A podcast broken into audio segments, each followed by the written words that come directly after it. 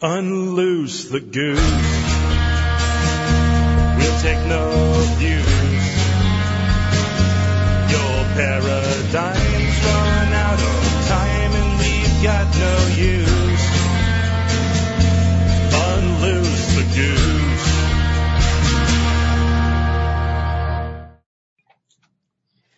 Well, howdy everybody and welcome to Unloose the Goose episode 49. This is my first time with StreamYard. Uh, Jack was running it last time, so, you know, give me a little grace today if I don't highlight people, right? We've got four geese on today.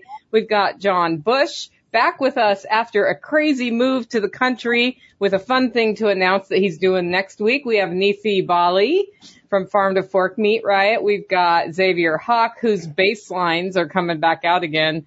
All right. People were like freaking out that baseline wasn't coming back. I don't know if you saw that chatter. And then I I'm didn't. Nicole I, Sauce. I was on a road trip from hell. Ah, yes. Maybe you'll talk about your road trip from hell.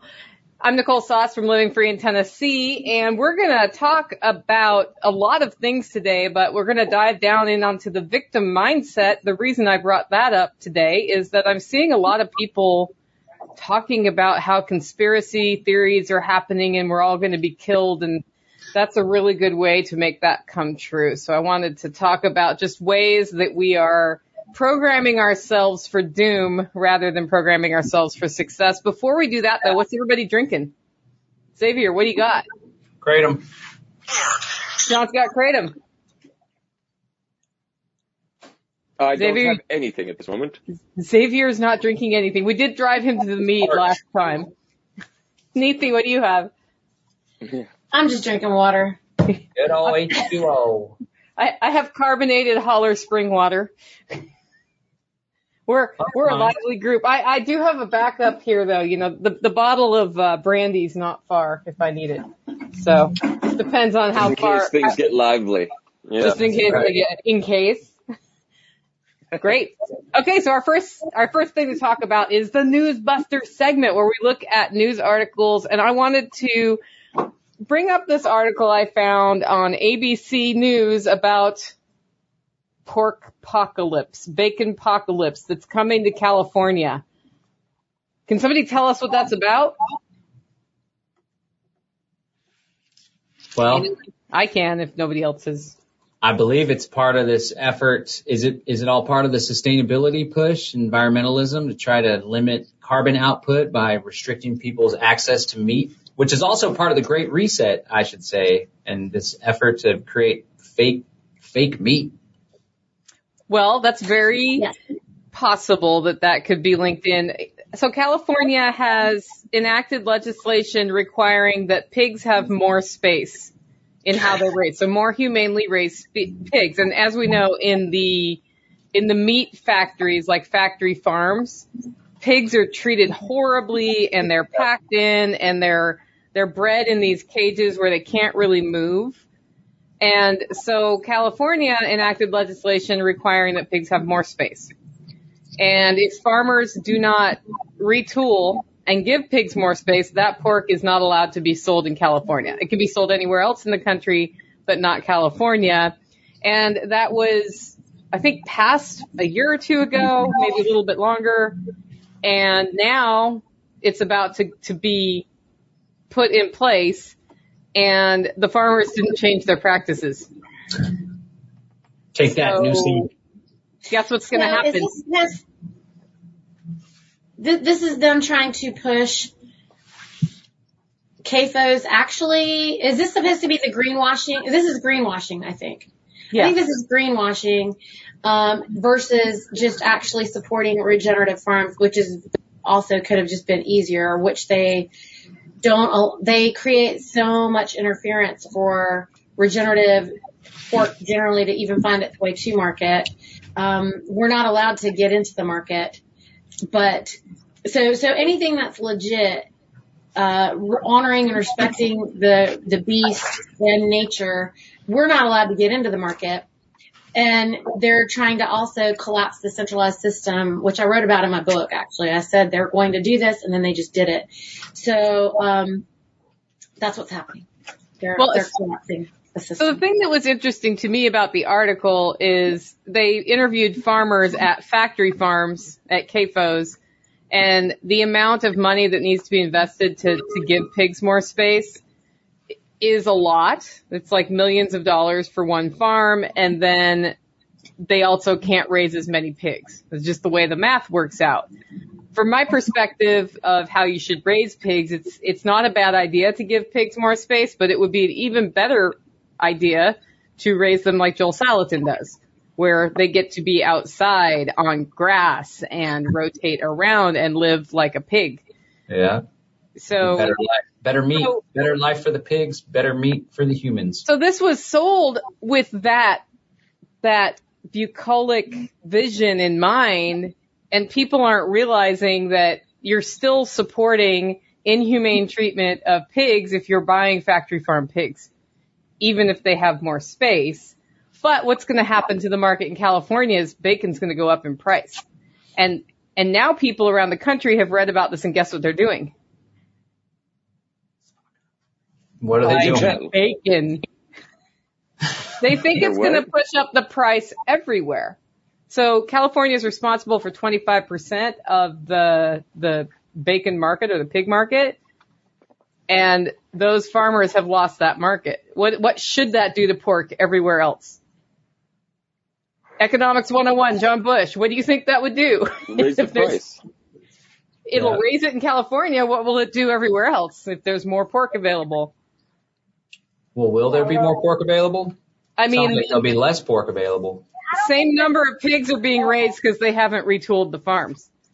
Oh, but they'll be able to sell it elsewhere. In theory, you would think if you lower the price on your pork, you could sell, you would think it would be pressured down outside of California and up inside California.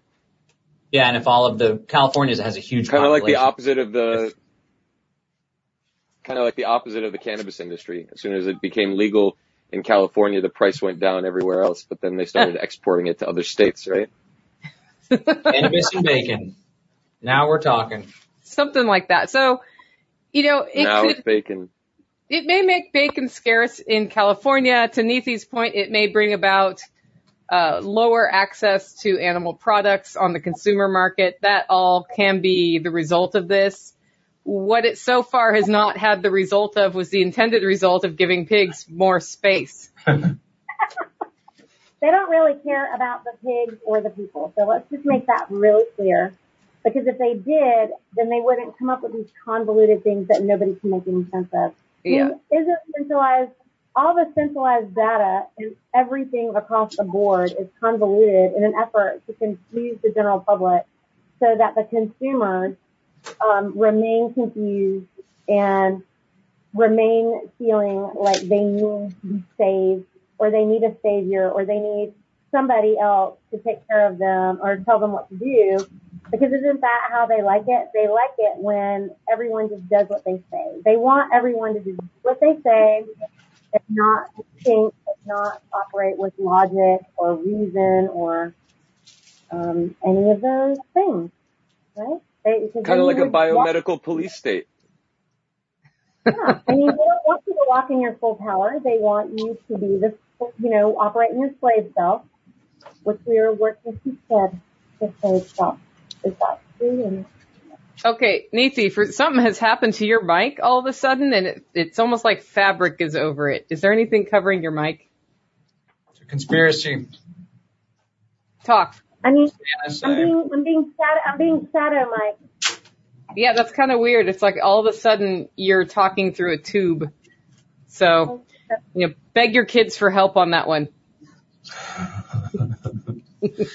This reminds me of like Around the Horn or PTI, old uh, ESPN show where there's like people in the quadrant. They get points if the host likes what they say. They go ding ding ding ding. they, they, they lose points if they don't like them. Well, we could that, like, gamify it. Okay, so that's the coming bacon apocalypse. I have seen people reacting to this by buying bacon here in Tennessee, and that just doesn't make sense to me. Um, Really? pork may go so up the in same price. thing's happening. The same thing's happening with jet fuel, right? The prices of the airline tickets is going up, and everybody's like, "Why would it be going up?" Well, you have less flights, you have less people working at this point, but also the fuel. And I've had word from people who actually run fuel yards for uh, airlines, it's like they actually have the fuel, but they're not deploying it. And so they're saying, I mean, even flights are having to get diverted that are coming to the States, going to Canada for some reason. And it's because they don't have enough fuel ostensibly. But the fact is, is that there is enough fuel. It's kind of like the same thing with, uh, lumber and a lot of the other industries right now is that there is enough. It's just not being distributed properly. And in some cases, you know, they're paying, I saw, uh, I saw a video with the guy who runs an oil company. I, I don't know what state it's in, but he's being paid to unload all of his oil just on the ground, like literally to get rid of it. And they're getting, just like Right. farmers are getting, I saw videos, farmers are getting paid to get rid of their crops. Um, and they're getting paid one and a half times more what they would for the crop to actually get rid of it. So is this like an engineered shortage? Is this engineered, uh, hard times, you know, for the next, the next variant to come out and for them to come with more draconian measures? Is this part of that, the bacon apocalypse? Bacon apocalypse. I think bacon apocalypse is just a misguided attempt to fix something in a way that doesn't actually fix something, which is typical of legislation that that's why we don't use the government to fix problems, right? Because they don't. They just make more problems. John, what are your thoughts? Well, I think for people that are genuinely concerned about the well-being of pigs and factory farms, as they should be, as we all should be, the best solution is to vote with your dollars and to make choices. So if, if it's your values, one of your values is healthy animals that aren't neglected or factory farmed, then the best thing that people can do is to go give their business to factory farms or learn how to raise pigs on their own. And I think we can see a lot more uh, difference being made through markets. But the people that really care, rather than just giving platitudes online or calling their representatives, really need to be the ones to drive the change. And that happened with organic food, non-GMO food, uh, gluten-free. We see that everywhere now. It's not just some weird thing for granola hippies. It's, it's becoming a fad and a trend because people are shifting markets. So rather than relying on government to solve things, which ends up just distorting things and having all sorts of unintended consequences. Sometimes they're intended in the case of social engineering and such. Uh, the best thing that we can all do in order to make a difference is to get involved ourselves and to vote with our dollars and vote with our feet. Get the hell out of California if you care about freedom at all. I hope you would have already left. You know, I know somebody who's moving from California in about a week to Tennessee. So All right. That's Okay. a big step up. So the other article, because I found too, the thing about this whole newsbuster thing is I start looking at the news every day, which I don't usually do, and it's just a bunch of bullshit. So it's it's a little too easy to find things for us to talk about. I found an article, uh, fully vaccinated people made, uh, what was it? It was um how so it was about a, a outbreak in Massachusetts where there were 469 outbreaks, of which 346 of them were vaccinated people. And they go on to talk about how many ended up in the hospital, which it, of course was a fairly low number. It was um, about 1% ended up in the hospital. And the conclusion of the article was, wait for it, that's why we need to push for more vaccinations. But then when I ran the actual numbers, here's how it broke down. 469 total, total cases. 346 of those were vaccinated people. So those were breakthrough cases. Four of those people ended up in the hospital. That's 1.15%. There were 123 unvaccinated people infected. One person ended up in the hospital. That's 0.8%. But the conclusion is we need to get vaccinated and they never really explained the numbers or drilled down on why 75% about or 70% were breakthrough cases, which isn't even quote unquote supposed to happen. So that's the, the backdrop for the article. Let's have some goose feedback on that one. It's a fraud. So, um, people who I know in the medical industry are saying that when they're reporting these numbers, can you hear me? Yeah. Yep. Yeah. You sound way better. You're back. Okay. I know. I just had a whole team of people here who were hooking me up. So Yeah. thank you, children. The baby's got it. Um, anyway, um, sorry. I, the medical professionals that I'm talking to have said that when they're, when people are coming in, they're not allowed to gather any numbers from anybody who comes in with COVID who was vaccinated. They're not allowed to count those. Yeah. And they only can count the ones that come in if they're unvaccinated. Yeah. And so, I mean, it's just like lies on lies on lies. Why doesn't, I mean, and when all the medical professionals who are trying to report any of these things, um, or talk about any of this stuff, I mean, everybody's being censored to death. As we well know, if you, I, I don't know. I think that they're so desperate. You know, that's how I feel about it is that when you have, um, people who are trying to coerce and trying to pressure and trying to bribe and trying to, I mean, like, you know, why do they need to be bribing people to do this if there's an emergency? That, because there's no emergency. If there was an emergency, if somebody was witnessing some people like just dropping dead everywhere or whatever, then, but nature is just being framed like it always is. I mean, they're framed nature constantly. So Sorry. my question is, from the counterpoint perspective, is like, how could this be a conspiracy? There are so many people that have gotten the vaccine, that are pushing the vaccine, that are part of the agenda to get the vaccine rolled out.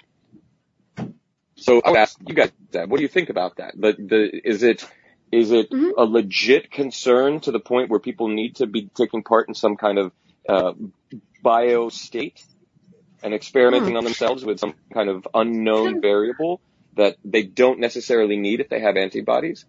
Or is it just, you know, is this something legitimate? It's not legitimate, but it is, it is, um, you know, Xavier, I, I think that, um, we created these institutions to serve us. And it is a quantum leap for people to believe that the institutions that have served us have become so corrupt that they are now, they have now become our masters. And so, you know, I mean, it wasn't that long ago that, that the, uh, institutions that we created wouldn't so blatantly and so boldly um, do this. And people have asked me a lot of times, you know, what is the motivation? I'll tell you what I think, and then I'd love to hear what you guys have to say about this. What do you guys think about this? I think the reason is because the United States Constitution is a compact. And the United States Constitution protects a lot of other governments and upholds a lot of other governments. And if there needs to be a one world government, then they have to get rid of our constitution. And in an effort to do that, they will coerce and do all of these hundred other things in every effort to force, I mean, to pillage our village. They're pillaging our How village. How do you get, how do you get people at every level of the medical field, for instance, to go along with it? Are they being offered When seats threat- they're threatening all table? of them. I mean, being- I don't know where you're at. Are they not threatening all your people because they're threatening all of ours that if they don't do this, they can't have a job, and um and and then the rest of them are bought. You know, I mean, I know our governor was bought last year, or sorry, 2019 was bought. You know, um, I think though that a lot of medical professionals believe that it's the best move to take the the shot. That's like I've talked to, I, not everyone I talk to, but a good number of them actually believe it. People I know well, because based on the data that they have looked at, they think you are less likely to go to the hospital if you get the vaccine. And that's why they recommend it. These are the same people who have been urging me to get a flu shot for the last decade, right? Who are like, you are It's their completely crazy Yeah. for never getting a flu shot. And, and then I see them get the flu shot and get the flu. Get it even worse. I think Right. And, I- and so I'm like, okay. And they're like, yeah, but if I hadn't gotten the shot, blah, blah, blah. It would've and been I'm thinking, worse. okay, that's fine. Uh, but I think it's that they've how bought into that of reality are narrative. people? Well, how out of touch with They're so reality is out of touch anybody who reads an article like this and the conclusion is that's why more people need to be vaccinated when there are so many breakthrough cases and the percentage of hospitalization in that specific example is higher. They've updated the article, by the way, since I sent it to you. Like I just looked Mhm. at it and now it's 900 total cases and it proves that the vaccine's working because the hospitalization rate is so low. Same with Wow. Really? Health Scotland. They found that Yeah. 85% Yeah. of the deaths were from people who have been vaccinated. 85%. Uh, it doesn't work. They're Hey, I not just wanna reporting the comment on 400,000 something. murders. on Yeah. something Sorry. Neethi said earlier. Um, I personally don't believe that the institutions that we have in the United States were set up to serve us. And I don't, I mean, we didn't set them up. I wasn't around to set them up, but I think ever since the get-go, it's been about control. All governments have been about one group of people wanting to assert authority over other groups of people.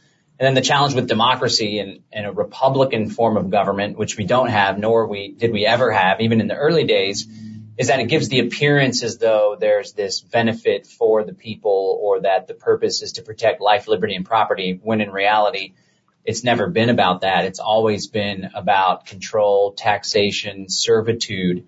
And so I just wanted to be really clear on that because there's a lot of like mythology and a lot of reverence for the early American founding, right? And although relative to alternatives like the divine right of kings, it's preferable, but there's that expression, none are more hopelessly enslaved than those who falsely believe they are free. So I think in the entire time, even, you know, the CDC, the FDA, all of these uh, regulatory agencies, it's not that they've lost Private- their way, it's that they never privately had their way. Yeah, it's all just Right. it's all just uh, protectionism. But regarding the vaccine and stuff, I think that there's this cult, like Edward L. Bernays, who's the father of modern propaganda, and he's a nephew of Sigmund Freud, big manipulator Yeah. for uh, public relations and social engineering. He said, in order to control populations, you don't have to reach every single one of the individuals. You only have to reach the authorities within a given uh, group, right, or a given industry. So all they got to do to convince all of these doctors, who in turn convince all of the patients and the people who see the doctors' authorities, is convince those folks in the medical schools, right? And then Neethi's well aware of the Flexner report. You brought it up before, and how uh, Uh, it was the Rockefellers that manipulated the authority and shifted away from Eastern medicine towards this allopathic medicine. So a lot of people, unlike us, they just want to go along to get along. And there's, they don't really stand a whole lot to gain to shake things up. They just want to have a cushy life and earn Right. some money and have fun with their kids. They don't want to change the world. They're not that ambitious. And then that social pressure is just so damn strong right now with all this COVID it's- stuff. it's- it's absolutely nuts.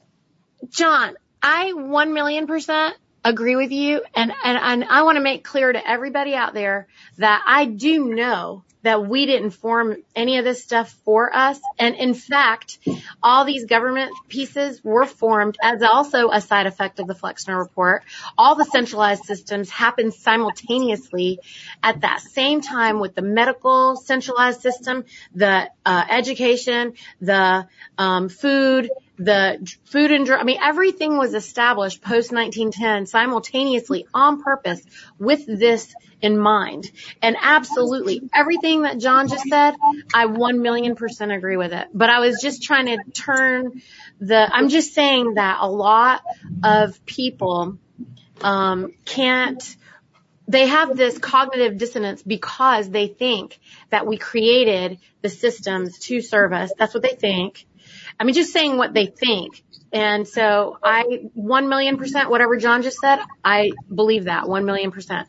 And on top of that, at the end of what John just said, um, the reason a lot of people are struggling with that to, and they're wanting to go along to get along in some cases is not just because they're not trying to change the world like we are, but also because their family members are caught in this because it's the first time that there is so much division uh, between parents. I mean, between parents and children and brothers and sisters.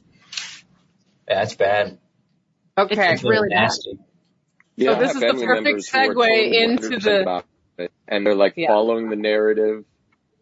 They're following the narrative and totally like they they look down on anybody who hasn't, and it the cognitive dissonance there is so scary to me because uh, it seems like there are a lot more people who are well established in this and that that actually buy the narrative are not thinking critically, are not getting real information from. I mean, ever since Obama's era, he made it legal to actually have propaganda and lies on news media. Before that, they didn't they didn't allow that. Now it's it's like legal, right? It's not right, but it's legal.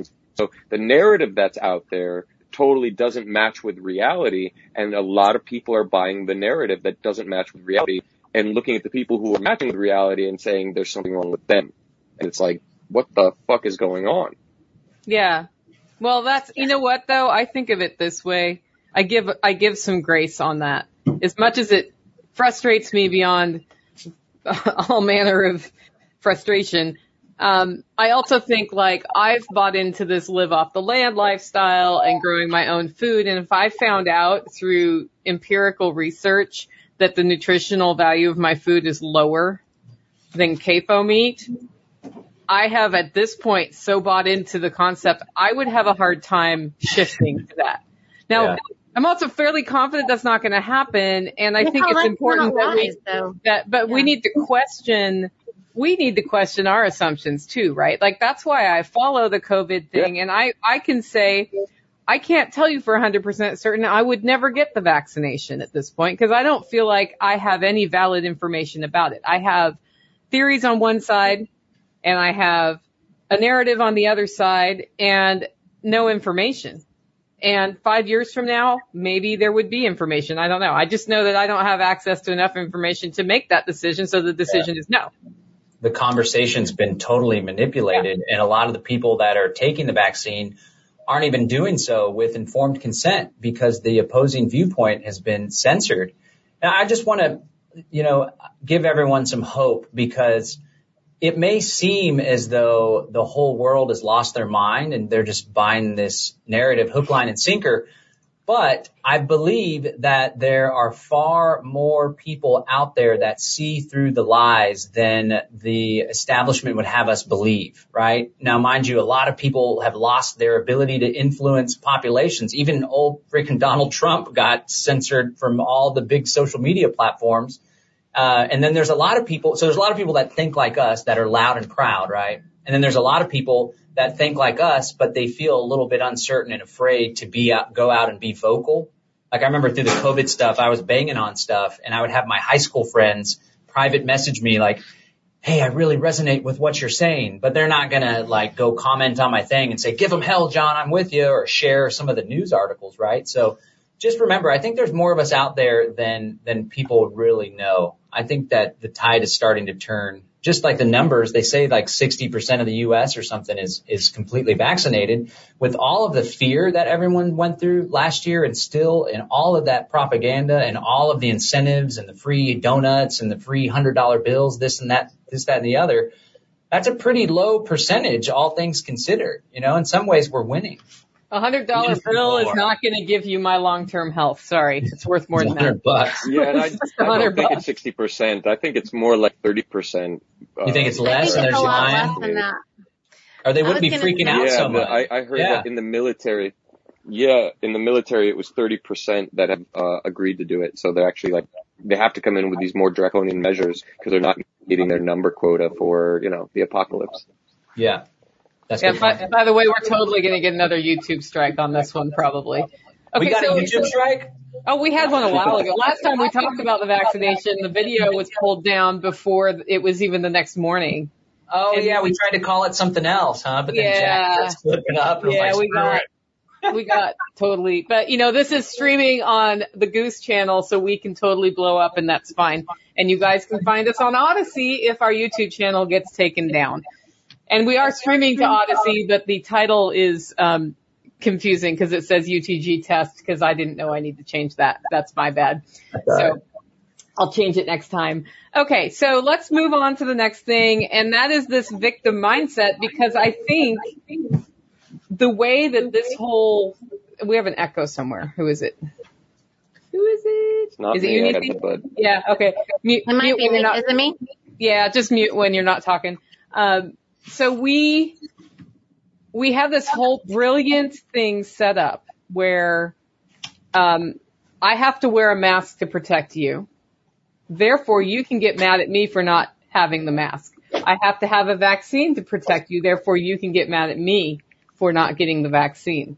That's the way this whole thing has been framed. And it kind of reminds me of when people from the city move to the country and the first thing I hear is there is a dog running around the neighborhood who do I call to come get this dog? So, who's ringing? Uh oh. This is the government. You guys need to shut Okay, my apologies. It's done. Yeah.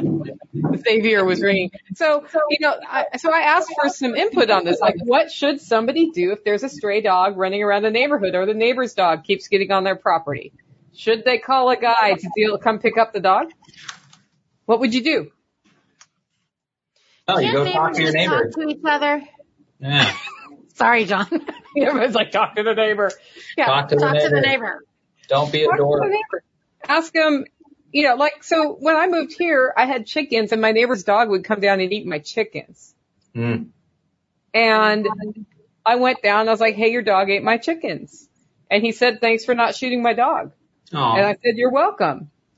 And then he installed an electric fence. It failed. His dog came down and ate my chickens. I went down and said, your dog got out and ate my chickens. he Damn paid for my chickens.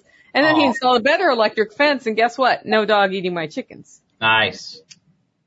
Yeah. What? That we I used to live out uh my kids were born on this two and a half acre homestead and it was in this area. I like these kind of areas in town here in Texas where there's a lot of folks that just want to be left alone and there's a lot of Mexicanos and so there's chickens all over and and so there was this house across the street and they were actually pretty neglectful of their dog. It would just be there chained up and we thought it was pretty sad. So we went over there to talk to him. This is when I didn't speak very well, very good Spanish, but we talked to him over and over and over and they never did anything. And so we finally went over and were like, Hey, we would like to take your dog and find it a better home. And they reluctant, I don't even think they were reluctant. They're probably like, thanks, get it off of our hands. But we went and we found, we rehomed the dog, but we didn't call animal control. We didn't call the police. We went over there and had a conversation. And I think unfortunately a lot of people, they are like in their little bubble and there's just so much insecurity in the world. Um, in part because public schools are just so hellish and people are so mean to each other. But people just never develop the confidence to go talk to people that they don't know. Not even, I mean, people struggle to even talk to their family, maybe even more so than, than talking to people they don't know. So I've just encouraged folks to, to strike up a conversation. You may find that there's more common ground and, and whenever your, your solution's oriented and you're not trying to attack someone or get someone in trouble, you're just trying to figure out how we can solve this problem together. The results are actually pretty good usually. Yeah, and you, if you come over there mad and yell at them, they're less likely to work with you. That's the other thing. I can understand being really upset when the dog's on your property pooping or tearing up your garden or chasing your cats or your kids or your chickens. But you need to put like, it's interpersonal skills 101 that we seem to have lost because on social media it's okay to just call people a poopy head. Um, and, and they won't hit you back. So you, people start just really getting vicious it, when you go up in person, they can hit you back. And if somebody comes at me telling me what a bad person I am out of the shoot and I don't even know what's going on, what's my first reaction? It's fuck you. It doesn't even matter if you're right. It's fuck you. It'll take me two days to think it through and come back and be like, okay, now I'm ready to talk, right? You just, Right. you gotta put some of that stuff on hold. And I think a lot of people forget that, you know, sometimes it's uh, better to start with sugar Yeah. Okay. Next scenario. What do you do? It's the same scenario, only it's kids. Neighbors not taking care of their kids. We see them outside. They're cold. They're unwashed. They look hungry. What do you do? Offer to help. How do you do that, John? Uh, I mean, a lot of time, I mean, sometimes people are just straight up neglectful. This is one of the biggest challenges too. And it's like in a free society without child protective services, which in most instances is, uh, over the top and gets involved for silly reasons. Um, but at the end of the day, it's not so easy that we just have like an instant solution. It's that we need to act as good stewards and good people in the moment and help other people and obviously not involve the authorities unless it's a worst case scenario. But more important than that, we need to start thinking in terms of future generations and how can we create the cultural shifts in ourselves, in our families, in our communities such that we rebuild the way things used to be. We do it in a new way, right? But it's a throwback. Like social security, for example, when, when parents and and grandparents grow old, the state stepped in and inserted itself in the arrangement that used to be the parents take care of the kids and then the grandparents take care of their grandchildren and then the children of the grandparents take care of their parents when they get old. We've lost our way. So there's a lot of families that are in broken homes where there's abuse and then that trickles down and it recreates the cycle. And then we have this single family home situation where everyone's just totally isolated. So I think more so than like what do we do in the given moment, which is a challenge. I, I think you shouldn't call the authorities unless it's extreme because we don't have institutions in place to deal with that outside of the authorities sometimes if there's extreme abuse and neglect. But we really need to just start shifting the way things that that we do. And so like we can start by taking good care of our own kids, being there for our friends and family and associates when we know they're struggling or going through a poverty streak and when it comes to like the social security example, we can start by taking care of our parents when they start to get old so we can set the example for our children and for future generations. Xavier, what are your thoughts? Yeah, in a, in a situation Sorry. like that, I would likely start giving the, the kids goods and services. You know, I would give them clothes if they needed it. I would feed them if I saw that they were hungry. I wouldn't involve myself with their family per se because of the general feeling that I would have would be that those parents would then be um, unreasonable individuals themselves if they're not able to maintain their own field of, of health and wellness and their the, the economy of the the feelings and emotions of their family, then they're probably not sufficiently uh, equipped to deal with other human beings, right? Um, socially or neighborly. And so I try to keep distance, but with the hopes that you know, with kindness and with education, like talking to the kids and uh, just getting to know them. And we all think in stories, whether we realize it or not. The humans are the way we continue civilization is through story, and then we put ourselves and frame our lives in story. And so when you think about a child and then they're having a hard time at home, it's it's hellacious or whatever. But then they meet somebody who is nearby and helps them. Like they take a place in their story, in their world of story, of their ideas and stuff. And so they'll be more inclined to listen to that person, you know, if they're shown kindness and whatever. And it might open their whole world. Like they might find themselves as a as a, a seed in a very unpleasant soil. But then as they branch out, you know, they'll find more and more appropriate soil that hopefully they'd be able to, you know, find a new way, show them a way, show, demonstrate, be that in their lives. Um, I'm definitely not about involving the state in the dog thing or the people thing. You know, how can we be better stewards of our, like, like John said, of our own families and then of our neighbors because they're our community. Neethi, you wanted to talk and I cut you off. No, that was what I, I was, I was, I was saying that when I was growing up and we had folks in the neighborhood who you knew that they were struggling, whether it was because the parents were not capable or maybe they were capable, but they were having a hard time. You could know. So you wouldn't really want to necessarily go have a talk with them and, and you don't want to humiliate them or anything. But like Xavier was saying, like we would have just taken them in. My mother would have invited um, you know, she would have said, why don't you go and invite so and so, the other kids over for dinner tonight? I think they would enjoy coming over. Or my mom actually would go out of her way and say, you know, why don't we invite them over? Like go see if, you know, so and so down the street wants to come and have some lunch with us or have some dinner with us or any time that we were able to include those children. I know that she did. And when they would come over, then I thought that it was really cool that my mom would say, Hey, look, I've got these shorts or these jeans or these t-shirts. Do you like them? Would you like to have them? This is just something extra that I have and allow the child to just have some of those things, you know, or maybe like, like Xavier's saying, like, you know, mentor them and, you know, just include them in whatever it is that we're doing.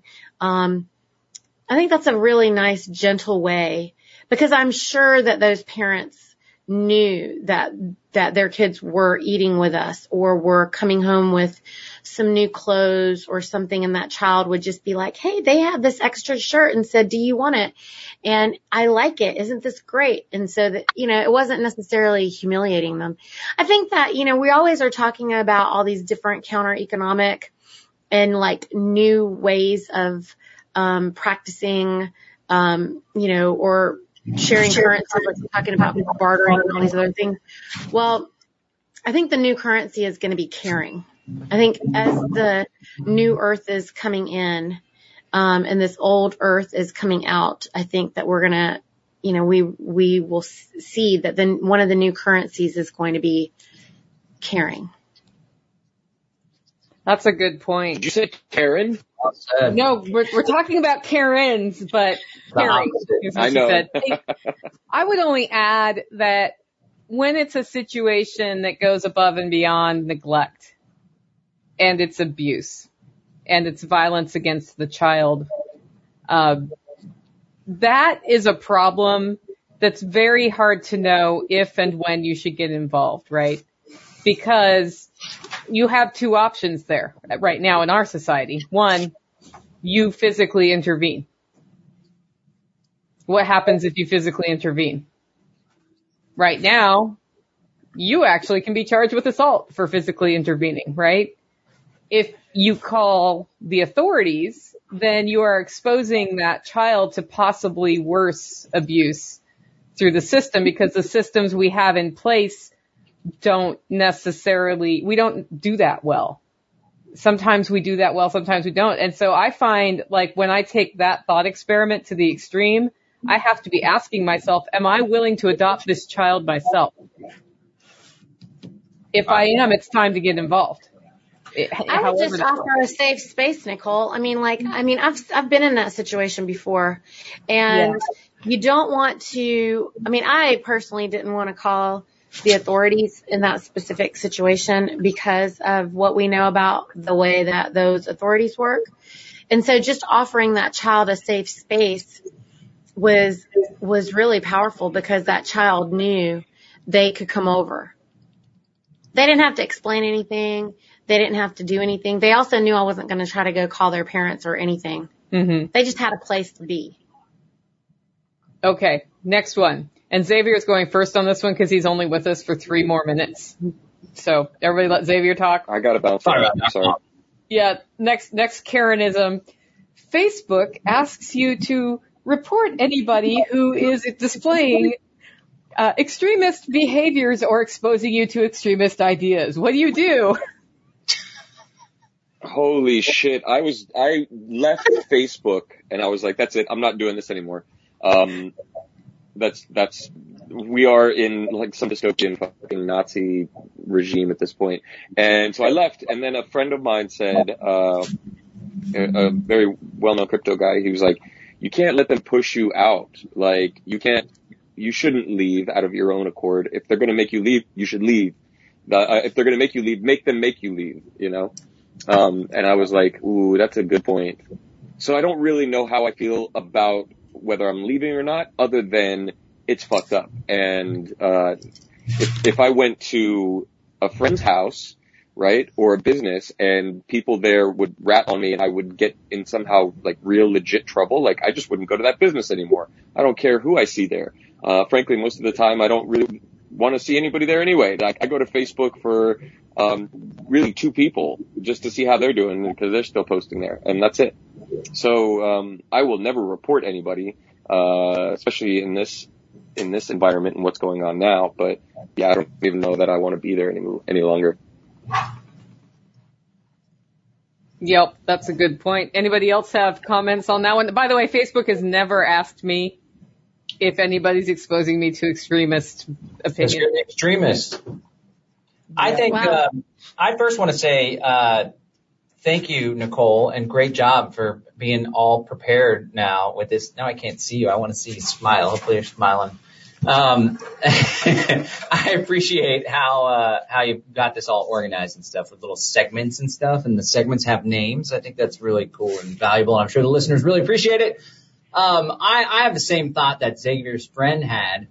Like old Derrick Broze, um, he like always had this uh, internal struggle with staying on Facebook, and and I always encouraged him to stay on it because he would reach a lot of people, and it's like using the enemy's tool against them, right? And that's what I guess that's Spirko's approach, except he's just kind of just being a total ass about it with all the Zuckercock stuff. But uh, it's a place where people congregate, and if we're not the types that are so that covet our Facebook account so much that we won't speak truth to power, then we should go out there and muck up their system.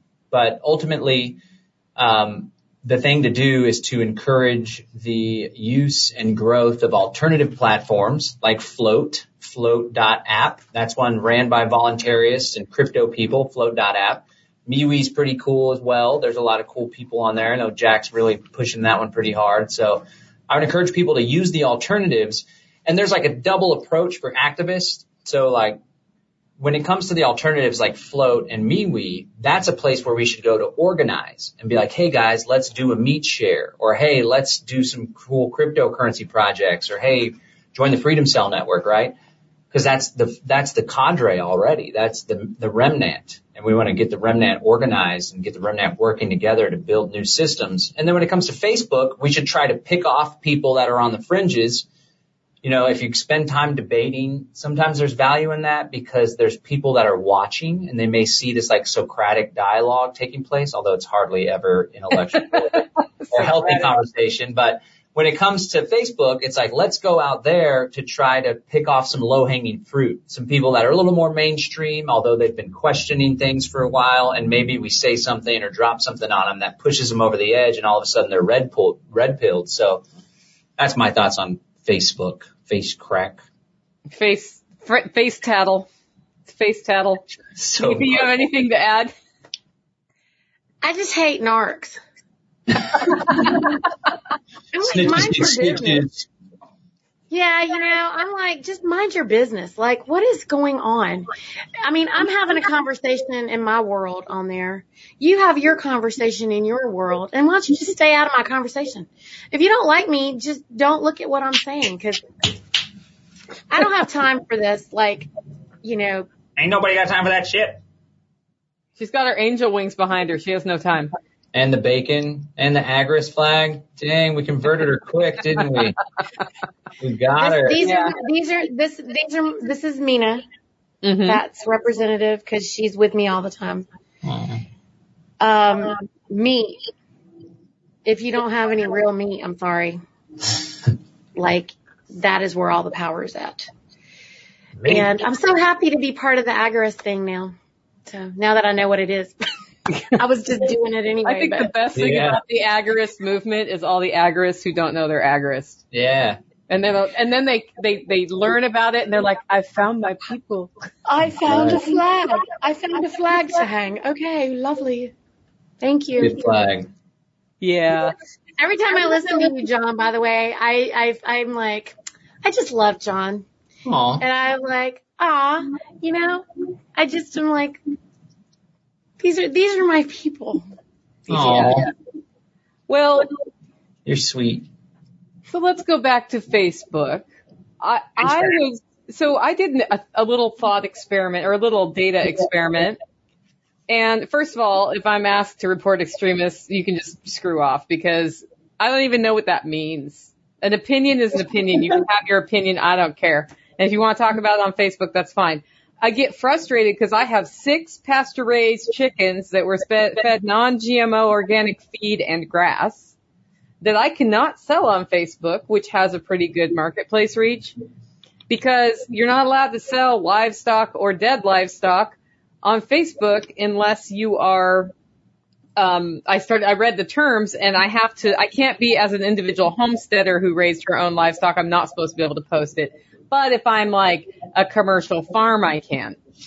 Huh. Those So are the just- state laws. Those are the state laws, Nicole. Like, Yeah, you well- know, um, it goes into that over regulation, you know. So now also- on, on Marketplace, what happens, you post it for sale, they take them all down everywhere because they don't want to mess with it, right? And then because PETA is also pressuring Facebook, you can't even sell eggs anymore. You write about eggs and your Marketplace thing gets down. So I have actually sold four chickens on Facebook recently, but I've got these six chickens left. And so I thought, well, I'll put it on the alternative networks and see what happens. Nothing. I did the same experiment with my podcast though. Like what happens if for a whole month I never even post on Facebook that the new podcast is out? What happens? Do you know what happened to my download data? It went up? It went up. Wow. That didn't, it didn't affect it at all. I mean, I don't know if I had Wait, also what did you posted do? it on, I, so my podcast comes out and I post it, I used to post it on Facebook, Twitter, MeWe, Flote, and, um, Odysee. Right? So I just go through the whole thing and I put it on Telegram because we have a Telegram channel. And I just decided because I've invested years into developing our MeWe community on MeWe and not Facebook because a couple years ago I realized if, if I depend on the traditional new media, old new media, old media at this point for my livelihood, I'm going to be screwed when they cut me off and eventually they'll cut me off. Right. Yeah. So then I pushed everybody to my, my website. I got off. I mean, I'm on Patreon. I have like two patrons left. I gave everybody on Patreon a coupon code to my website so they could just get on there. And I invested my time in MeWe. And so this year I did, I spent a whole month not posting anything on Facebook and it had zero impact on my stats. Cool. Well, that's good to know. So I think the truth is you can make your transition, but then I, I started thinking about should I let them chase me off there? yeah, No. just blast it. So I just say what I want. Um, say what I want. and eventually I'll be And then you get blocked for, then you get blocked for three days, then you say what you want, then they block you for three days, and you say what you want. Then they block you for 30 days.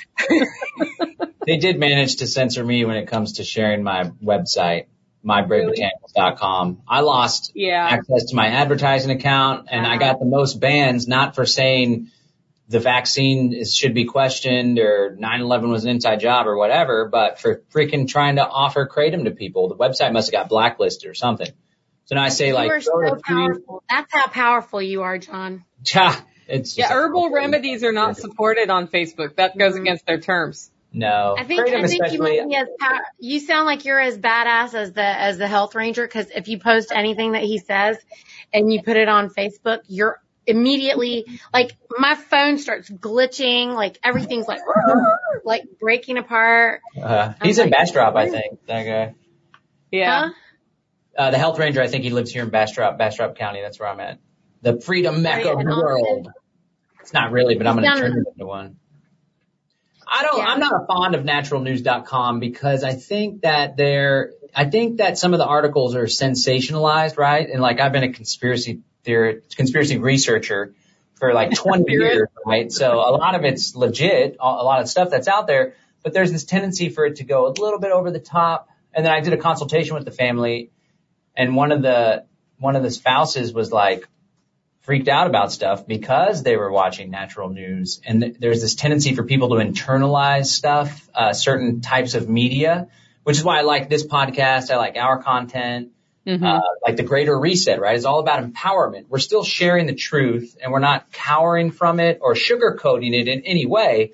But the context that it comes in, this goes to the whole victim thing. I don't know if we're going to get to the victim stuff. No, but- it's Right, let's actually talk about the victim thing now. because I do because because we're all for love and we're all for pouring power over people. I agree with you 100%. I mean, he's right about a lot of things, but there is a lot of victimhood Yeah. on that side of it as And well. fear. I mean, you know, I think a lot of that came from his life being threatened so many times and, you know, He's it got a big kinda, reach. you know, Well, yeah. on, So on the there top, on the topic of victimhood, the reason I was thinking about it is I'm watching our followers chat on our social networks, MeWe, Telegram, and they're talking about how they're coming for your guns and they're coming for your meat and they're coming for you and they're gonna go door to door and plot.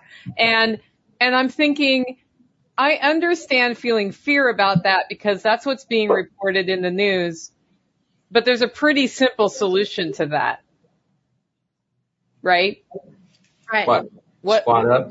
just don't, Don't participate. don't, don't Look, participate. our It's possible you, all on our- it, it's possible that the government would come in at gunpoint and force everybody to comply, but it's highly unlikely.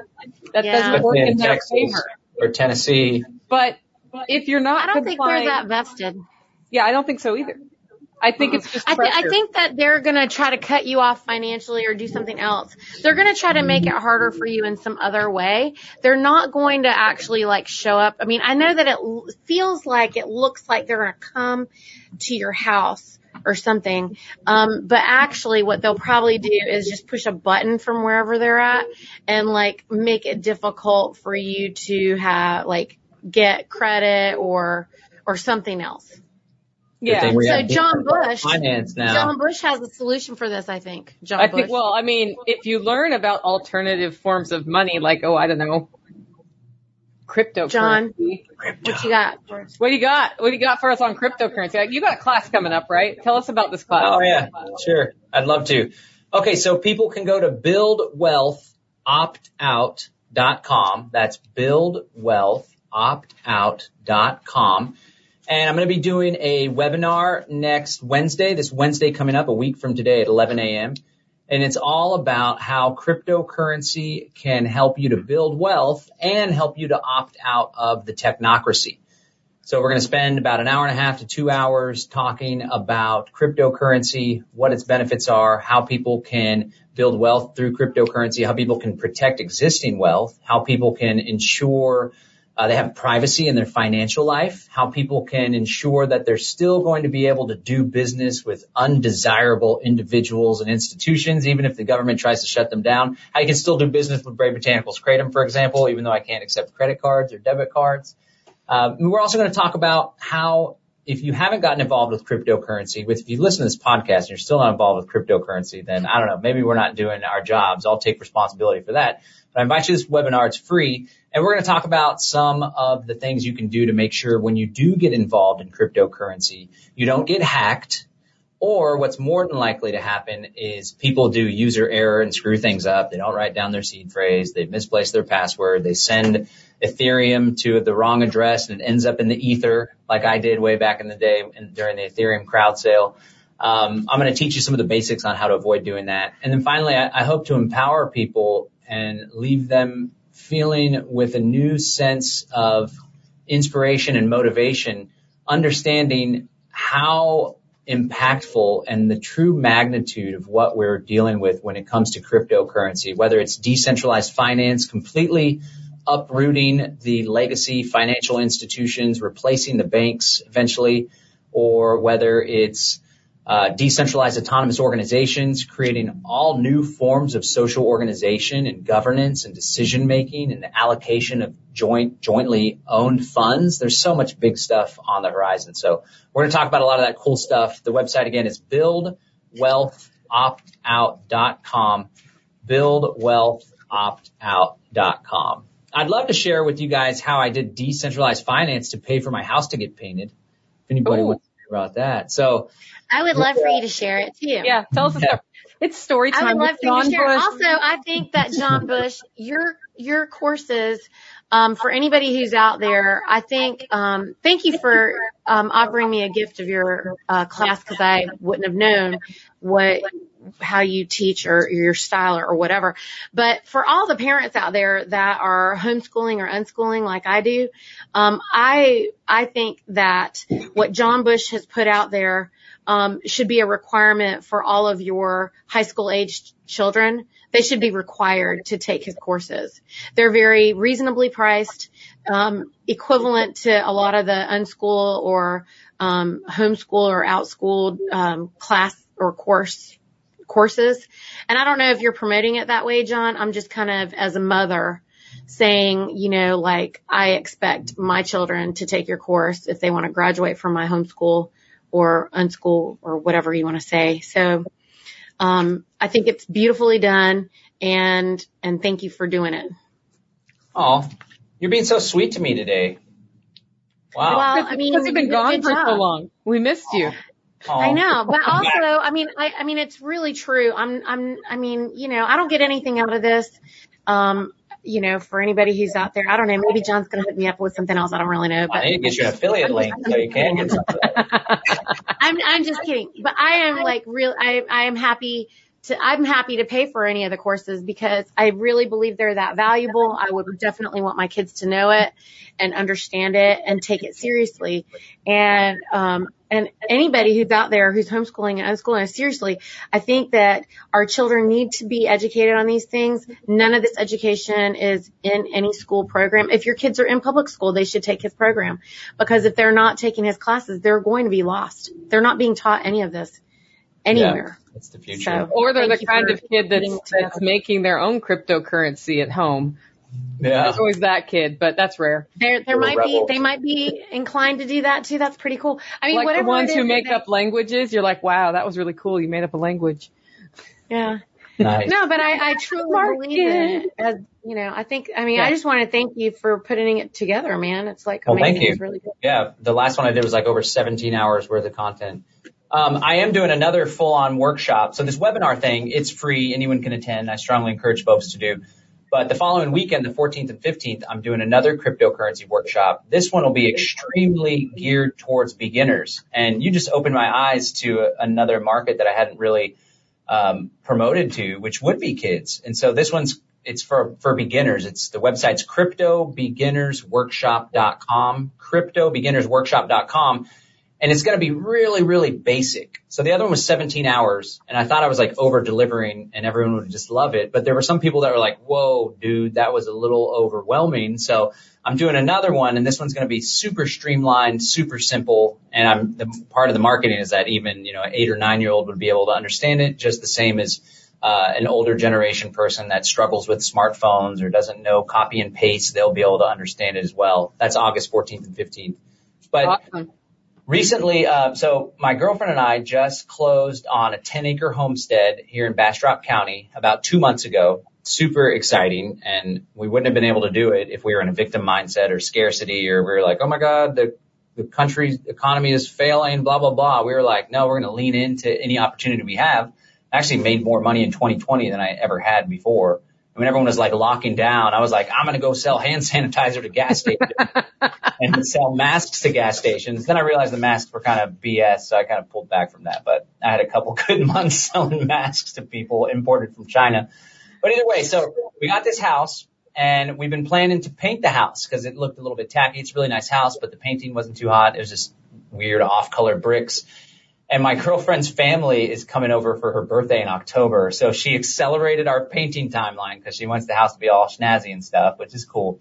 But I was like, okay, well, I had just bought $5,000 worth of Ethereum, right? And, and now she's like, well, we got to pay for this paint job, right? And we split home improvements like that. So I was like, man, then it costs $7,000. And I was like, all right, I don't want to pull 3,500 bucks out of my capital. I like to keep my money invested in my businesses. I like, I, I don't even do stuff for myself. All my extra money goes to buy stuff like this. I buy fancy things for myself. But I was like, well, I just bought 5,000 bucks and I need to pony up $3,500. So maybe I could try out this decentralized finance thing, right? So I used an application called Compound. It's a DeFi app that runs on the Ethereum blockchain.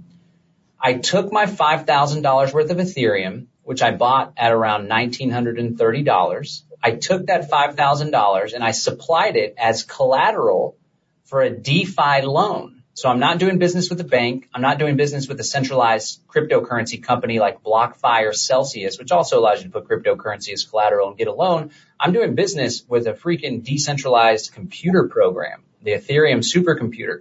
Put my $5,000 up as a supply and compound. It generated $3,500 worth of DAI, which is a stable coin, a cryptocurrency that's pegged to the US dollar. Compound has a 75% collateralization ratio, meaning if you put up $10,000, you can borrow $7,500, right? So I put up $5,000, I got around $3,500 back, took that $3,500, converted it to US dollars using crypto.com, took that 3,500 US dollars, paid for my half of the paint, and now I'm paying back that $3,500 loan. I've paid back $1,000. Whenever I pay back the additional $2,500, I gain access to my Ethereum once again. So this enables people that have been accumulating, hodling cryptocurrency, holding on for dear life. Let's say you got $20,000, $50,000, $100,000 worth of cryptocurrency, or you're slowly but surely buying cryptocurrency now, rather than having to sell that cryptocurrency, you'd be doing yourself a great disservice because the price is likely to go up very much in the future. Rather than selling that, you can gain access to the liquidity associated with that cryptocurrency by doing these little to no interest finance, decentralized finance loans. It's absolutely groundbreaking. The implications of this are yet to even be discovered and essentially these decentralized finance applications like Compound and MakerDAO, they are going to give the legacy banking institutions a run for their money. And I'm super excited about it. And I would love to share more about that with folks in this upcoming webinar or during the course that we're going to do and love to help people do this themselves. You know, I've been hearing about this process for a while and not spent time to learn a lot about it. Um, here's a question. So let's say you loaned yourself on the 5,000, um, you got 3,500 out and then Ethereum went from 1800 to $5,000 for one, which is a huge thing. Can you use that appreciation to pay it off or do you have to pay yourself back with US dollars when you do that loan? That's my question too. Okay, great. So I bought the Ethereum at 1930 and right now Ethereum's over $2,600. Right. So what this enables you to do is to take out more of a loan if you wish, because now your collateral is worth more. But in order to get that Ethereum out of the smart contract, which it's locked into, you have to pay back the stable coin. So you take your US dollars, you purchase DAI or US dollar tether or whatever, and then you slowly but surely pay it back. And then once you've paid it back in full, you gain access to your Ethereum. Now here's the big risk. Usually when people put up part of their house, for example, as collateral, uh, the house has a relatively stable value, right? Well, one of the challenges, and this is a big risk, is you have to maintain at least that 75% collateralization ratio. Meaning, if you purchase the Ethereum at, if you purchase $5,000 worth of Ethereum and you get $3,500 back, but that $5,000 worth of Ethereum all of a sudden goes down to $4,000 and you break down less than that 75% collateralization ratio, then a liquidation can occur and other market players can come and buy out your collateral for a discount. You lose your collateral and you're left with the stable coin, which was worth considerably less than what your cryptocurrency was when you put it in. So I would recommend that folks that are dabbling in this to make sure that they're very conservative and they very small. much dabble small when you start for sure and make sure that you over collateralize perhaps even more so than the 75% ratio and then just be a good steward with the money, right? And make sure you're paying it back, paying it back in as big a chunks as you can. But there's all sorts of implications for business investments when you, when you buy capital equipment, for example, when you're going to do a home improvement loan. There's so many amazing things that we can do with this. It's, it's, uh, it's, it's a game changer. Awesome. Well, I'm glad, I'm glad you went on to that story because that was, that's something I've been wanting to understand just on a theo, theoretical level a little bit better. So you, you answered the question I've been wondering about. It I have a question from the audience. So we're going to go into Snooker the Goose. Snooker the Goose is we get to ask geese anything and usually it's a goose to goose thing, but I got somebody on YouTube, GFresh2000 says, any advice for people whose employers are mandating vaccines? Question mark. Religious exemptions? Question mark. I'm, I'm going to go first on this one Take and s- say that whether or not you get the vaccine is a very personal decision and you need to weigh the benefits and the consequences, right? So if your employer is mandating it, which it appears they can do, you can try to fight back if you don't want it, or you can apply for an ex- exemption. Every employer that I've seen mandate this has a different set of exemptions you can apply for. And th- they're usually in one of two categories, religious or health. And so if I were in that situation and I did not want the vaccine, I would absolutely file for an exemption if I need the job. But the bigger thing here is you're dependent on income from a source that has enough power over you that they can fire you if you don't get a vaccination. So I would definitely start upping my side hustle game so that if that does happen, you have something to fall back on if you decide you're not getting vaccinated and you need to leave that job. That's that mindset of getting income from different places than something that you're dependent on for a vaccine is going to be key if if they keep going down this force area. Uh, who wants to go next? I think you said that really well, and I appreciate that you threw out that second component, which is like, why would you want to work for someone that's going to force a medical procedure on you? Um, and when it comes back to the victimhood versus empowerment, it's all about how we frame things. So some people could be like, my employer is going to mandate a vaccine. Woe is me. And you get all bent out of shape and all in this victim mentality, right? And then maybe you don't have the courage to start your own thing or to branch away and you end up acquiescing. Whereas if you have this empowerment philosophy and you're like, you know what? I'm not going to stand for this. I'm going to fight it. If I can't fight it, this is my opportunity. This is the universe telling me that I need to find a new place of work, right? So I think it's really important for people to, just like you said, the second component, like align yourself, work with people and work in industries that are in alignment with your values and your principles. We all owe that to ourselves. We shouldn't, we shouldn't let ourselves down and, and have employment such that someone's going to force stuff on us. Like it's really not cool. So I would encourage everyone to be aware of that. And even if that doesn't seem like it's something that's going to happen in your job right now, know that we are entering into whole new paradigms where now all of a sudden it's appropriate for industries and businesses and corporations to force people into medical procedures. This could escalate. There could be COVID 2.0, whatever, lambda variant. Who knows what's next? Monkeypox. Monkeypox. Monkeypox. Fox That's and next. socks. Yeah. One fish, two fish, three fish, blue fish. I mean, Yep. it's a crazy world. So uh, there was some clarification. Uh, I won't get it regardless. I'm not dependent on the income. I just want to stick it to them. Um, I I would would fight work. it.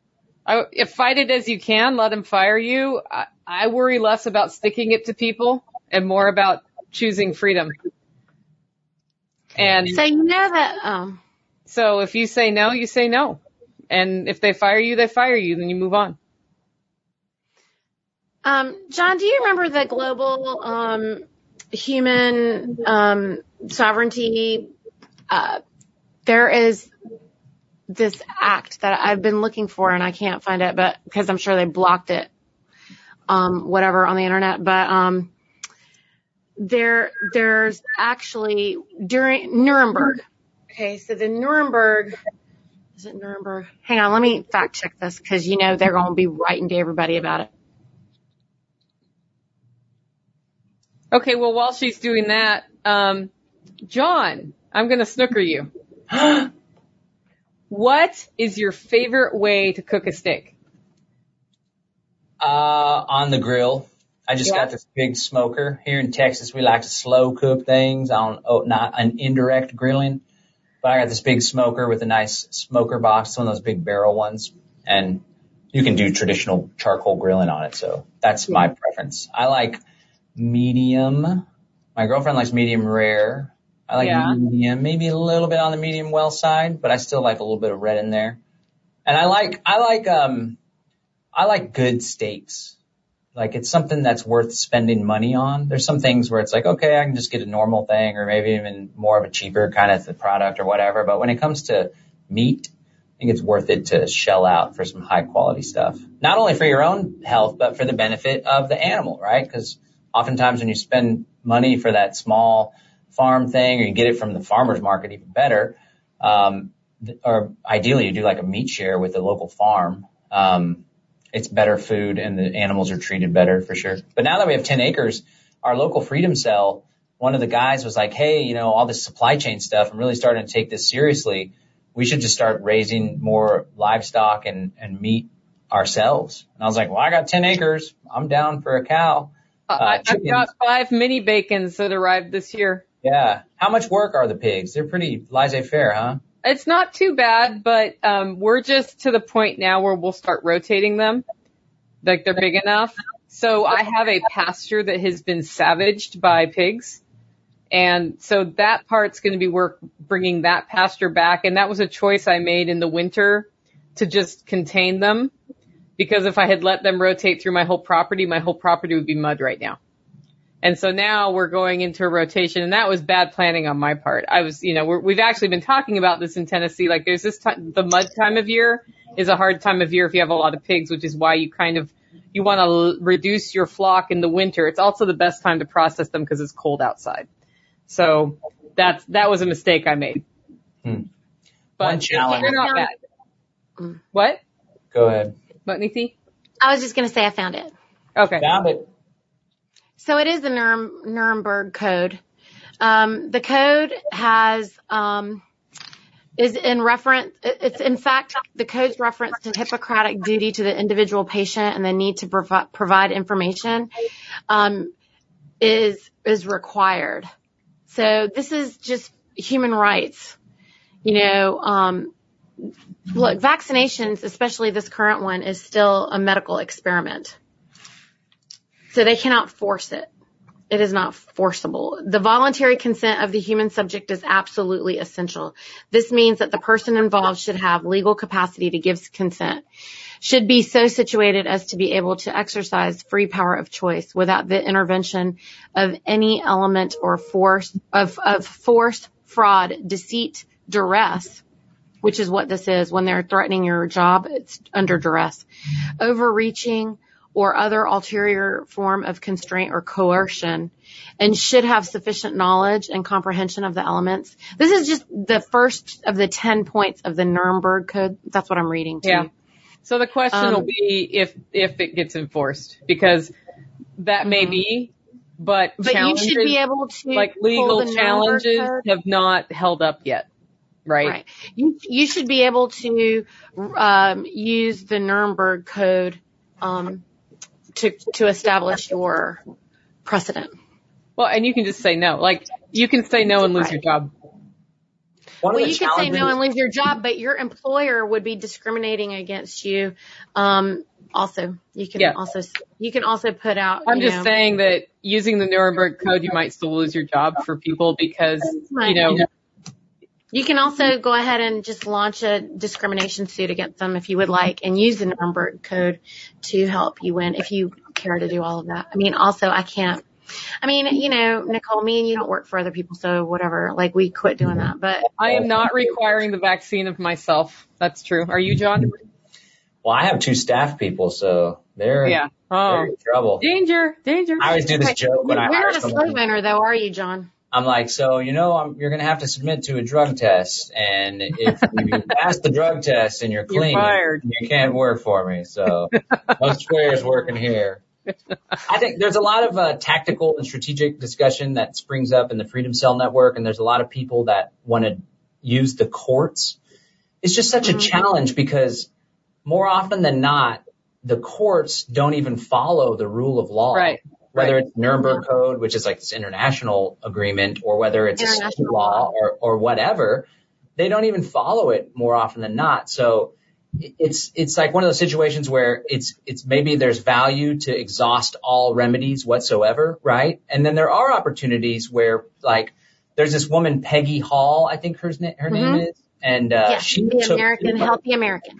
Yeah, yeah, she's really cool, and she actually has helped some people to be successful pushing back against these lockdown orders and stuff. But it, you just got to be pre- that has to be your thing essentially, and you have to have some money or be an attorney yourself. So I do think that there's merit in that, but it's ultimately comes back to like what's the best thing that we can do. And I think the best thing we can do is just goes back to the theme of this podcast, the agorism, the build the alternatives, the work for yourself, the, you know, and there's so many of us now. There's no reason why we shouldn't employ one another. Like both the guys that I work with, the guy and the girl, they're like-minded and they're friends and they're people that are in the community, right? And like there's so many of us out there. Let's do business with one another and let's like build our own little counter economy and our counter society eventually because this, this, the existing status quo society is not very attractive and it's not something I want my kids to be growing up in. Um, Correct. yeah, that's my two cents. Okay, John, you get to ask any goose anything you want. Uh, Neethi, who is your favorite Beatle? Oh. Hmm. I assume you're a fan because they're one of the best rock and roll bands ever. I mean, I guess Paul McCartney. Good answer. Even though he's kind of a I, I, would, I would say social Paul. McCartney probably because I've been able to go see Paul McCartney live and I feel closest to Paul McCartney, I guess. He had a good solo career, and Wings, Yeah. Paul McCartney and Wings put out some great songs. I got to see him during that time. So that was, that was pretty cool. Oh, back in the day, Yeah, I got to see him. So that was why I'm saying when he came out solo, that was when I was able to go see him. It was in, um, around 86. Yeah. it was a good year. So yeah, I, um, yeah. Otherwise I thought Ringo was cool. Like, Goofy. yeah. John Lennon was a rebel, so much so that the FBI Yeah. probably killed his ass. He was a total badass. I like Paul I wish McCartney. I could have known him, right? Like, yeah, if he was still around, like they were like, we we gotta kill these, just like with Martin Luther King. They're like, uh, and Malcolm X. They're like, uh, we gotta take these guys out because they're like literally gonna end the war and like totally Yeah. disrupt our entire program. The, the comment on YouTube is the younger generation just said, who? Get on They that, should look 'em CSL. up Go, if go they, play if some they music. knew, I mean, if I, I kind of feel like, hey, John, what do you think? I think that the central systems gave those guys that power to kind of let people think that they were going to win and then they took them out. Do you think so? No, I- that to me sounds like this line of thinking that like they're all powerful and like people are like, well, mm. Trump got in office, therefore Trump must be controlled opposition. But it's like Mm. they have weaknesses in their armor, right? And they're Yeah. they lose often. So no, I think that they were genuinely like change makers that were charismatic, that were that spoke truth to power, and they were popular, and it was the right time, the right message at the right time. And I think they had to they had to take them out. However, there is research about this this this shadowy institution called the Tavistock Institute that does a lot of social engineering and manipulation of culture. Uh, they are responsible for a lot of pop musicians and a lot of these like gangster rap and like this trashy music that kind of degrades culture, right? Especially the African American culture. It kind of just takes it and like shifts it away from this powerful, beautiful thing to this gangsta crime, uh, money thing, you know? And, uh, the Tavistock Institute apparently had something to do with the Beatles coming up to, to, to power. So I don't know, but I can't think of like how the Beatles negatively influenced the public, as far as freedom goes or anything like that. I mean, it drove women wild, I guess, and distracted them from being good housewives or something at the time. I don't know. I'm not saying women should be good housewives, but Neethi, you're muted and you can only unmute you right now. she's like, wait a second. I see her laughing. Uh, She's full on belly laughing in there. well, no, because I was just saying that the reason I brought that up, John, was because I heard this conversation. And I didn't know if you'd heard it, where um, they were saying that, and they, you know, they, the the they, I don't know that it ever Somebody- matters who they is really. yeah, somebody. So there was there was this thing where you know they uh, they um empowered these these these um like you said artists and some of these individuals. I mean and, and i i don't know it's really interesting like all of a sudden this year or within the past couple years of course you know when all the other chaos was going on they you know when they started that me too thing that it feels like they took everybody uh all the way to gandhi they said was you know like working for them at some moment and he was bought out and he wasn't actually doing all the things and I'm like really like how that some of that doesn't even make any sense because it led to uh the you know I mean like he won against the British Empire for the like you Yeah. know I don't I don't know Yeah, I do think that I was that. just curious if you heard any of that that's all No, I haven't. And I think more often than not, what happens is they play catch up. So like with cryptocurrency, for example, you know, early on in crypto, we thought that it would, it would end the central banks. And now you fast forward, you know, five to eight years and all of a sudden the, the bank, the central banks are going to have their own central bank. Of digital course they currency, will. Right. And so I think those in power, the they, they're just so cunning and really brilliant at what they do. And they're always thinking, uh, you know, seven steps ahead, multiple steps ahead. A lot of people that are libertarians and, and like-minded folks, they're thinking about their situation and their family, or, or if they're like politicos, uh, barf, they're like thinking about the next election. But these manipulators, social engineers, they are thinking about the next generation. They have a hundred year plan and they pass on their plans to their to their children and through their tax exempt foundations which live which live beyond them. So I think that they're just so far ahead of the curve when it comes to game theory and strategy and tactics that when something like crypto comes about, first they're afraid of it. They're like, can we stop this? Okay, we can't stop it. It's not stoppable. So how can we leverage it? How can we co-opt it?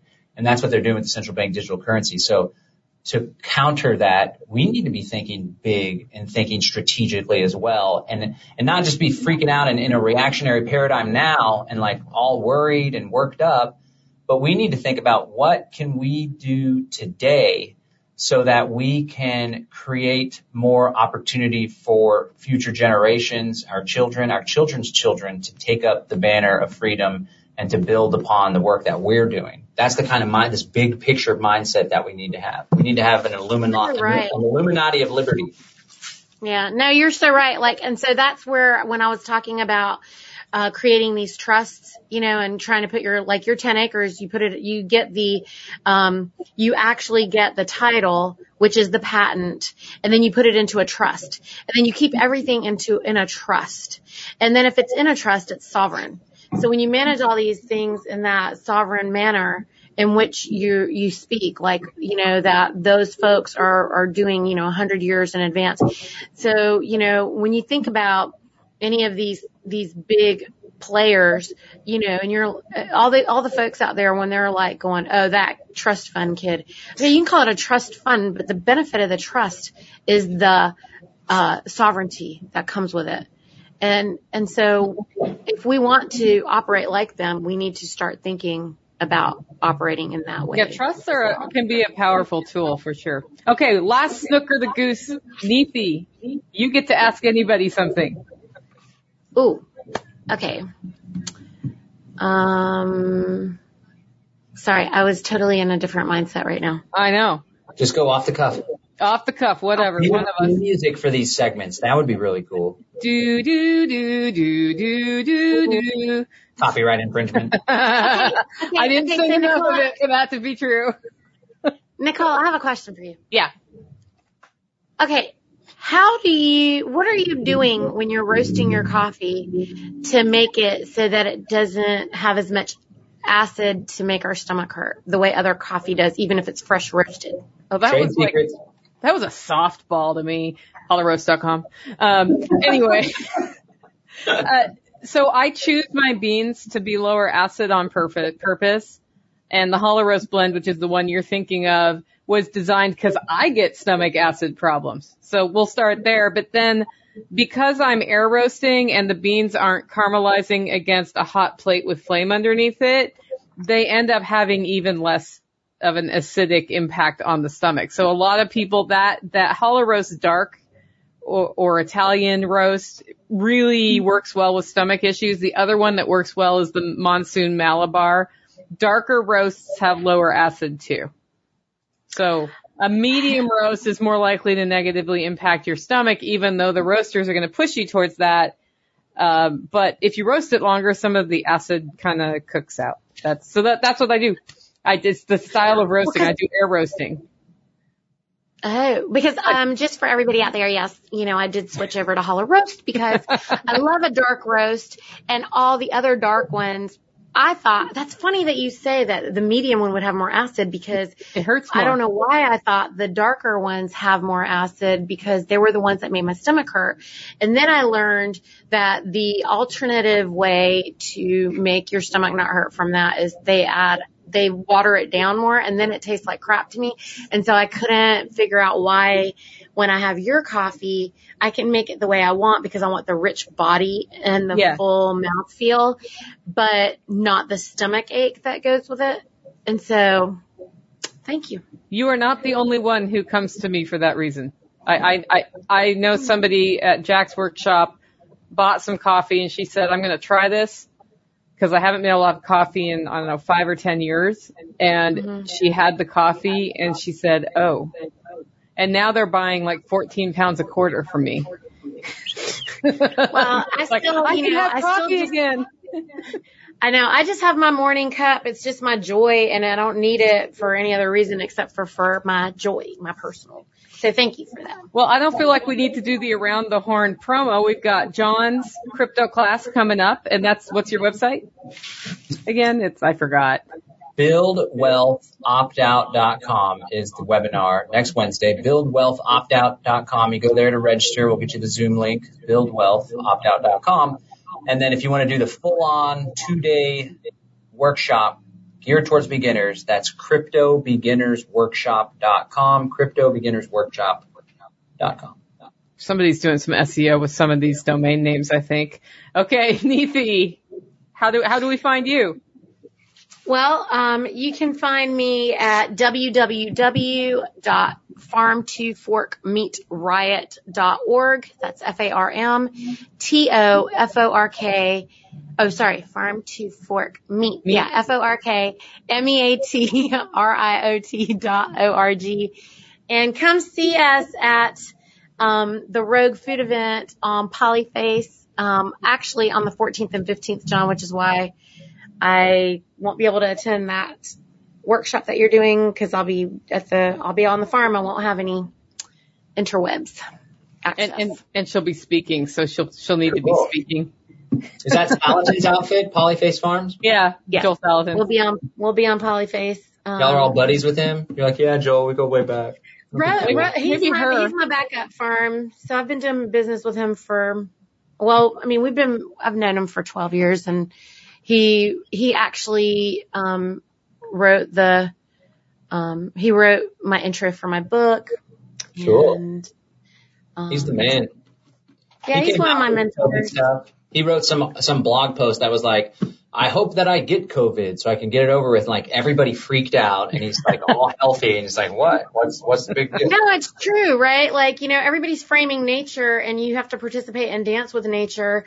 And he's like, what's up with this versus everything else? Like they're all fearing chickenpox and measles and whatever, these benign diseases, you know, because they're, they're all benign.